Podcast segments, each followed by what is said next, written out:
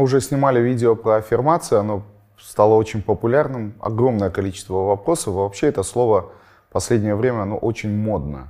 И аффирмация, многими аффирмация воспринимается как какое-то волшебство, как э, спасительная палочка.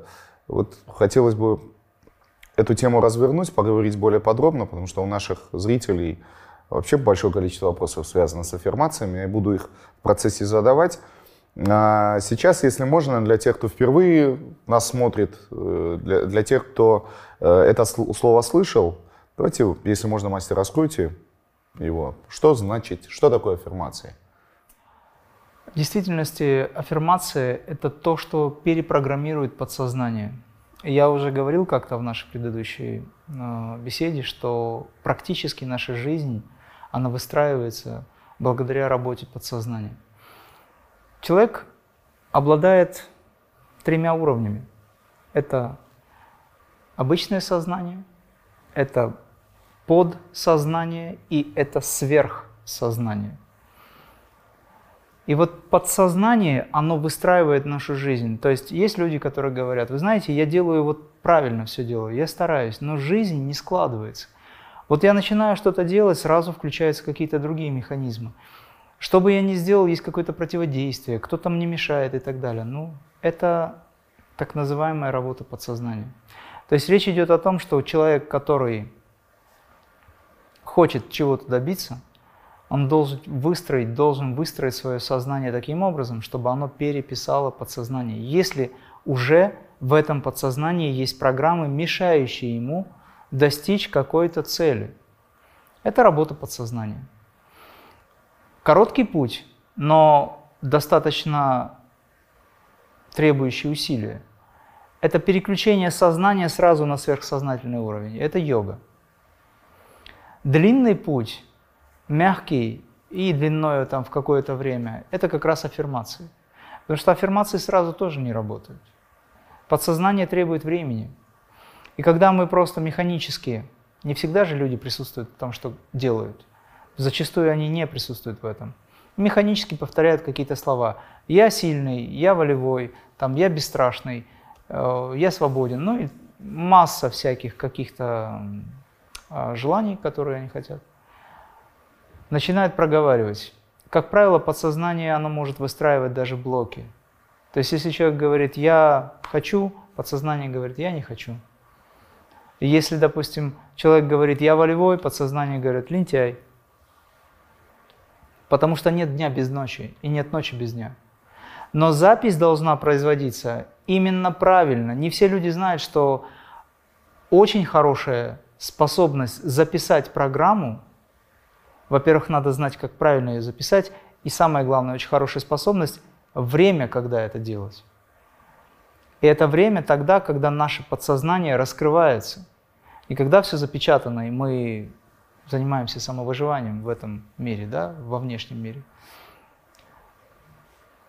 Чтобы не тянуть время, как говорится, и не объяснять долго, об этом очень много сказано уже, я просто советую – Нужно иметь хорошие качественные наушники и на ночь, надевая наушники, просто записанную программу, от которой, которую вы хотите, которую хотите приобрести, ну, например, там перечень того, кем вы хотите стать. Качеств, да? Перечень качеств. качеств. Вы просто надеваете наушники и на ночь засыпаете с этим, и всю ночь пусть будет, ну, или сколько там возможно. Очень важно, чтобы эта запись происходила тогда, когда обычное бодрствующее состояние, работа мозга, переключалась на альфа-состояние. Или еще лучше, в более глубокое состояние. Ну, сразу э, быстро такие маленькие э, детальки хочу выяснить. Фоном должна ли звучать музыка, в какой интонационной э, подаче это должно звучать? Может ли это быть голос другого человека? Это может быть голос другого человека, это может быть музыка, но не обязательно. Это может быть ваш личный голос, это может быть что-то, что вас сильно пробуждает. Но дело не в этом. Дело в том, как записана эта фраза. То есть речь идет о том, что эта фраза должна быть в настоящем времени, в утвержденной форме. Ну, к примеру, вот если человек хочет перестать быть ленивым, хочет быть активным, деятельным. Вот как, как, как должна быть построена эта фраза? Ну, к примеру, вы должны себе дать такую установку. Я обладаю волей и наслаждаюсь тем, что я все могу. Угу. Вы уже обладатель этого. Если вы хотите квартиру, вы говорите, что я ощущаю радость от проживания в своей квартире. Естественно, есть образ этой квартиры. Но даже не образ важен – а важно ощущение в теле. Очень важно. Люди многие годами читают аффирмации, это не очень работает. Почему? Нет связи сознания с телом. А это ключ. Вот как раз в крия-йоге мы и говорим, мы практикуем присутствие Творца от пальцев ног до головы. Мы практикуем присутствие в позвоночнике, в продолговатом мозге. Мы практикуем присутствие в каждой клетке, и мы наслаждаемся этим. Мы ощущаем, мы погружаем сознание в чувство, и наше тело должно резонировать мы должны вызвать ощущение радости от проживания в этой эфемерно визуализированной квартире, так, как будто мы уже там живем. Есть категория людей, которые задаются вопросом, а может быть все-таки аффирмация это самообман? Может быть вот э, тот эффект, который э, считается, они несут, это выдумки? Реклама это самообман? Это насильственная аффирмация. Это двигатель торговли. Да, это насильственная аффирмация, да. это неприличное внедрение в ваш мозг. Поэтому это все работает. Весь мир э, утопает в символах. Но какие символы для себя вы выбрали, зачастую за вас решают, какие символы вам вставить в голову. И все это сразу же съедает подсознание. Другое дело, через какое время начнет работать система. Если вы хотите противостоять каким-то своим вредным привычкам, а эти вредные привычки зачастую записаны не только благодаря вашим усилиям, но еще благодаря усилиям многих других э, деятелей, которые внедряют это через систему, через СМИ. Да? И продолжается эта на, наработка, продолжается это внедрение. И тогда, когда ваша простая маленькая фраза, она не дает сразу результата, и люди думают, что это не работает, так требуется время, потому что в подсознании очень много программ, и их надо всех трансформировать. Это очень долгий путь. А, э, ну, исходя из вообще структуры и концепции аффирмации, э, я, как мне кажется, правильно понимаю, что могут быть негативные аффирмации. К примеру, нас, э, которые активно насаждаются родителями детям, да, когда ребенка недооценивают, ребенка слишком, скажем так, пробуют перевести в структуру своего собственного восприятия мира – Э, вот что делать в этом случае, если в течение долгого периода в детстве э, человеку твердили, что он ничего себя не представляет, что он неудачник, что он не талантлив, и это, это же записывается, это где-то остается в подсознании. Что в этом случае делать для того, чтобы от этого избавиться? Я сейчас скажу, что, это, э, что нужно сделать, но прежде я скажу, почему человек руководствуется этим. Дело в том, что наше сознание так устроено, что в течение первых 7-8 лет – выстраивается система убеждений в ребенке, которой он будет пользоваться все последующие годы жизни. То есть очень сложно переучить человека, который сформировался уже. Чтобы сформироваться э, в то, что мы из себя сейчас представляем, потребовалось очень много так называемых воздействий. Система воздействовала. Семейная система, либо какая-то другая. Это система убеждений. То есть нам внедрили информацию о том, что это правильно, а это неправильно. Но нам не дали возможность заглянуть за этот вопрос, чтобы увидеть самим, что на самом деле есть. Есть вот древнее, древнее, э, скажем так, очень давнишнее такое произведение, что такое хорошо и что такое плохо. Да? То есть нам поделили уже мир на плохо и хорошо.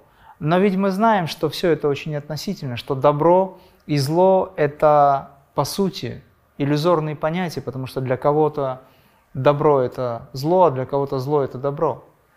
Это все относительно. И это целая, как говорится, концепция, это философия жизни для многих, и многие люди до сих пор не могут понять. И теперь, когда человек сформировался, ему очень трудно избавиться от этой системы, он привык к ней, и это рушит его концепции все. Так вот, духовная практика, если она быстрая, если мастер, скажем так, по э, заявлению или просьбе ученика, готового, как ему кажется, который просит его, разрушьте мне все мои концепции и дайте мне найти себя самого, то мастер очень быстро это делает. Он разрушает все концепции. И это неприятно. А есть учитель, который долго ведет человека или ученика к тому, чтобы потихонечку трансформировать. Это мягкий способ, да, действительно. Что делать? Я еще раз говорю, я тот человек, который несет знания о том, как трансформировать себя, это самореализация, а затем, как трансформировать себя так, чтобы достичь единства, это богореализация. И это крия-йога, ну то есть йога высокого пути. Если мы говорим о человеке среднего уровня, то есть который не стремится, средний уровень это неплохо, это хороший человек, обычный человек, который хочет что-то исправить в своей жизни, то тогда ему нужно искать способы социальной жизни, которые ему помогут хотя бы как-то наладить свою жизнь и избавиться от каких-то сиюминутных неприятностей. И вот аффирмации – это не обман, отвечая на вопрос. Это просто долго не работает.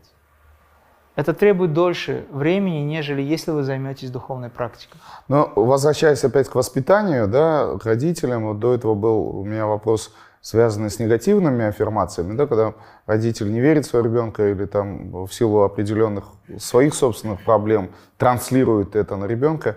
И если на эту ситуацию посмотреть с другой стороны, э, есть огромное количество родителей, которые боятся перехвалить своего ребенка, перелюбить, залюбить Э, достаточно экономно и сдержанно выражают свои комплименты, думая, что таким образом они ребенка испортят, посадят на голову, избалуют и так далее. Вот как вы относитесь к этому? Можно ли переусердствовать э, в комплементарности, в поддержке, в любви, когда речь касается Нет, в этом никогда нельзя переусердствовать, этого всегда недостаточно. Чем больше любви, тем лучше. Чем больше поддержки, тем лучше. Чем больше э, создания условий и э, условий, которые позволяют человеку развиваться, и в этом родители принимают непосредственное участие, тем лучше для ребенка он будет знать, как правильно делать со своими детьми, как правильно двигаться и так далее. Но хвальба, которая вызывает в ребенке чувство самости, это не очень хорошее качество. То есть это другая крайность. Здесь тонкая грань, а может быть и не очень тонкая, но достаточно видимая грань, где вы можете, давая любовь, создавать условия для его духовного роста, для его развития, для творческого развития. Это все духовный рост на самом деле. Вот. Поэтому любите чем больше, тем лучше, но любовь это должна быть такой, которая не расхолаживает человека. А где найти эту грань? А вы смотрите, если человек засыпает в этом, тогда будите его. Когда, допустим, вы будете ребенка, он хочет спать, мать говорит, ну оставьте он или бабушка. В основном бабушка больше в этом смысле. Она говорит, не трогайте ребенка, он не выспался, он должен отдохнуть. А ребенку надо встать и заняться, допустим, той же гимнастикой. Потому что у него есть проблемы. Любовь в том, что вы заставляете в какой-то степени, а потом приучаете его, и тогда он сам уже движется. Вот это и есть любовь. Не обязательно, чтобы это были сентименты. А, является ли формой аффирмации молитва? Молитва в какой-то степени да, но здесь есть еще и другая разница. Дело в том, что аффирмация в обычном понимании – это некие фразы, которые пробуждают вас качество. Да? Качества, которые есть в вашем сознании, в вашем так называемом уме, пускай будет интеллекте, ну, личности возьмем так. А молитва – это обращение к сущему, это обращение к Творцу, где вы выставляете или выстраиваете непосредственно мост или, скажем, канал связи с этим сущим. И там есть прямое общение и отношение. Это не аффирмации. В этом смысле это не аффирмации. Если, допустим, вы хотите как молитву читать аффирмации, это хорошо. Но молитва – это обращение к живому, к вечному, нетленному, бессмертному существу, которым является Творец, за пределами всех пределов, и вы выстраиваете связь. И здесь возникает диалог. Сначала монолог, а потом диалог. А мантры можно отнести к аффирмации? Мантры – это обращение к сущему, но только мантры – это корни или слоги, которые не всегда переводятся, и поэтому это тоже не аффирмация. Объясню почему сейчас.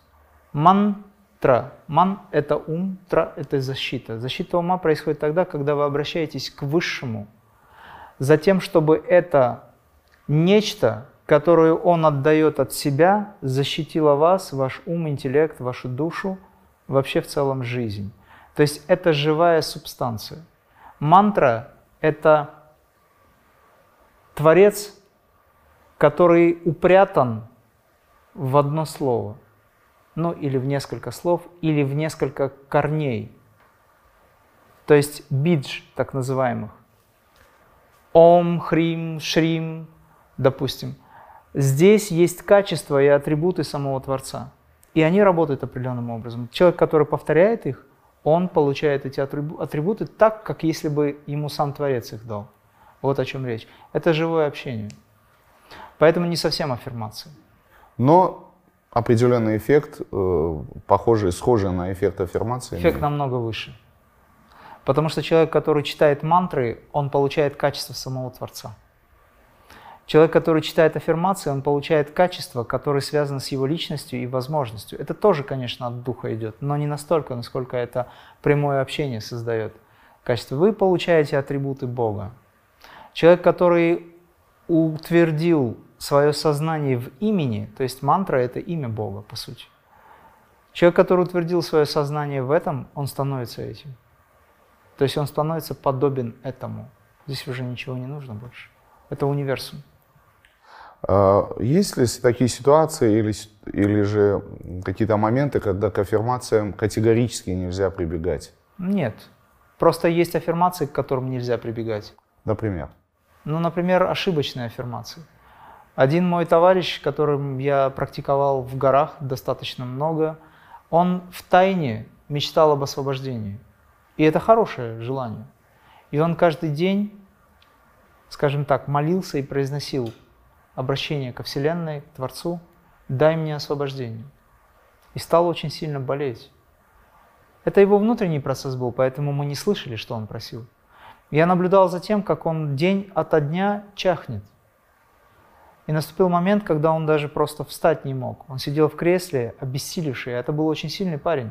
И он продолжал практиковать, но наступил момент, когда он уже и практиковать не мог. Он задыхался, у него образовалась инфизема. Я его пришел навестить. В то время я очень часто ездил, ну, собственно, как и сейчас.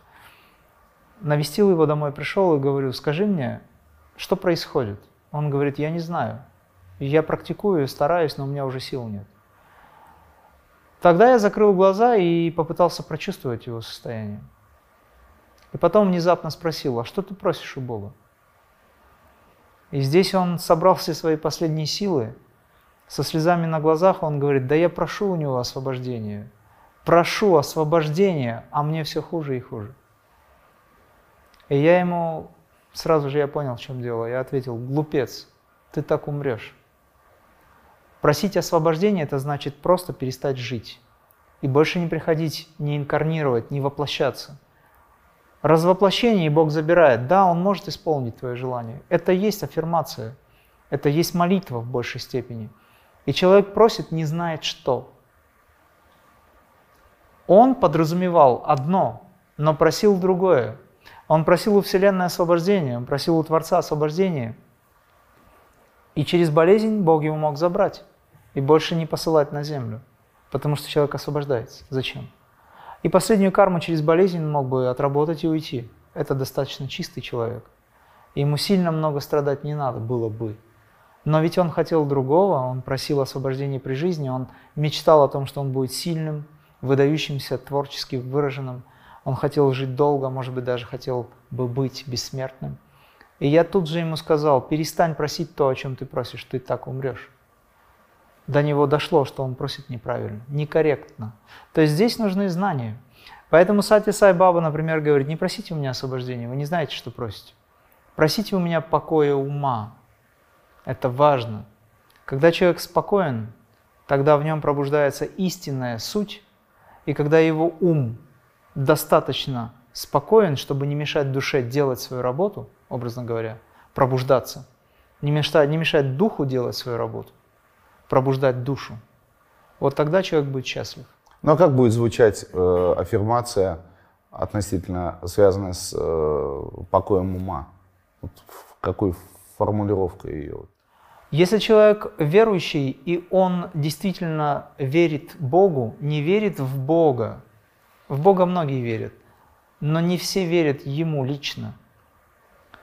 Если человек верит Богу, он говорит «на все воля Твоя», к примеру, но у него есть личная просьба, тогда он может искренне в сердце обратиться и сказать «сделай так, чтобы я стал господином своего ума». Сделай так, чтобы ты пребывал во мне и ты руководил процессом. Успокой мой ум, чтобы я мог услышать тебя. Это обращение к Богу. Это обращение к Богу внутри своего сердца. А аффирмации, э, вот уже продолжая этот разговор, существуют ли какие-нибудь универсальные или такие профилактические аффирмации, которые можно посоветовать любому человеку, который может регулярно, ежедневно к ним прибегать для того, чтобы э, или же укрепить какие-то свои внутренние качества или улучшить свое здоровье? Напомню самое главное в этих аффирмациях. Очень важно, чтобы вы чувствовали телом то, что вы произносите. Должна быть прямая связь. В нашей практике крия, прямо в процессе медитации, энергизации тела, сидя, я очень часто произношу, когда веду людей – ориентируя их на ощущения в теле, я говорю, все, что вы чувствуете, это есть присутствие Творца. Все, что вы чувствуете, это есть присутствие силы, мудрости, покоя. То есть, когда вы это говорите себе, я сила, я божественная сила, я божественный покой, я божественная мудрость. Это начинает работать через очень быстрое время потому что в нас эта сила есть. В нас этот покой, покой как таковой является нашей природой. Мудрость, она заложена свыше. И не нужно долго пробуждать ее, если вы практикуете. Она пробуждается, она потихонечку становится все ярче и ярче. И сила вашего устремления, ваша устремленность, ваша вера в то, что вы делаете, очень быстро сделает эту аффирмацию рабочей. Каждый день, в любое свободное время произносите себе «я», то есть когда вы обращаетесь внутрь себя, то «я», чем вы являетесь, не личность, не эго, а «я». Осознавайте, кто этот «я». Я как атман, как вечное сущее начало, находящееся здесь. Ведь я не тело, не ум. Какие проблемы у человека? Все проблемы возникают у человека от того, что он не управляет этим телом, этим умом, это другое тело, телами своими. Но сам человек не является ни телом, ни умом. Сам тот, кто внутри этого человеческого тела, это атман. Он самодостаточен. Обращайтесь к этой самодостаточности. И говорите себе, я сила, я мудрость, я покой. Я сила, я мудрость, я покой. Слов может быть много, но... Это говорить случае... с глубоким пониманием и с глубоким внутренним вот таким посылом. Этими словами вы запускаете механизм пробуждения этих качеств. Но когда вы это говорите, не думайте о чем-то. Старайтесь быть сконцентрированным на том, что вы делаете, и присутствуйте в том, что вы делаете, и осознавайте то, что вы говорите. Кто этот «я»? Кто, что такое сила? Как вы представляете, ваш ум сразу начнет визуализировать. Сила это значит, я, допустим, там могу что-то поднять, я могу кого-то победить, я могу там рубить дрова, допустим, 2-3 дня подряд. Ну, к примеру, все что угодно. Это работа ума. Ваша задача не вестись на эти образы. Ваша задача чувствовать прямо сейчас эту силу внутри себя. Если человек идет через йогу высокого пути, он начинает изучать, что это такое сила и что это такое тело. Откуда в теле эти силы? Как, допустим, слабая, немощная женщина может перевернуть грузовик, когда ее ребенок попал под колеса? Знаете такой случай? Она подбежала и просто перевернула грузовик, а который весит полтонны как минимум. Как она это сделала? Какие силы в ней это сделали? Это же не кто-то за нее, это она. Это ее психическая энергия. Как чудесные каналы начинают работать. Особые чудесные каналы в теле, которые включаются в экстремальных случаях. И тогда человек перепрыгивает очень высокий рубеж, допустим, убегая от собаки. Он не думает в этот момент, в нем сила сознания работает. Поэтому вы, когда начинаете работать в направлении «я сила», «я мудрость», «я покой», конечно же, необходимо еще и учить мозги, учить ум, учить интеллект, учить личность, учить ум тому, чтобы понимать, что такое сила. Так будет быстрее. Но вы должны ощущать это всецело. И когда вы говорите, вы должны иметь силу убеждения. Тогда это начнет пробуждаться изнутри. Любая аффирмация должна работать в этом направлении. И чтобы эффект был выше, тогда, когда ум мешает и не верит, потому что вы говорите «я молодец», а ум говорит «да нет, не очень». Когда вам говорят, допустим, сможешь попасть э, в десятку, к примеру, да? Человек говорит, да, я смогу, а сам стоит и сомневается, попадет он или нет. Ну, допустим, тир или там лук, неважно. Или закинуть бейсбольный мяч, баскетбольный мяч. Как часто это надо проговаривать? И есть ли какой-то временной промежуток, цикл? Проговаривать период? это нужно часто, но вы почувствуете, что отклик внутри происходит. Когда происходит отклик, вы начнете чувствовать, что когда вы сказали «я сила», внутри у вас появляется некое ощущение этой силы. И это вы прочувствуете. Когда вы скажете «я покой», это будет как тяжесть, приятная тяжесть покоя, и вы входите в состояние измененного сознания. Это говорит о том, что ваше подсознание уже начинает работать. И тогда вы станете господином своей жизни. Потому что это и есть путь к освобождению, когда вы начинаете управлять тем, что вам дано в качестве инструментария. Вы должны убедить себя в том, что вы это можете.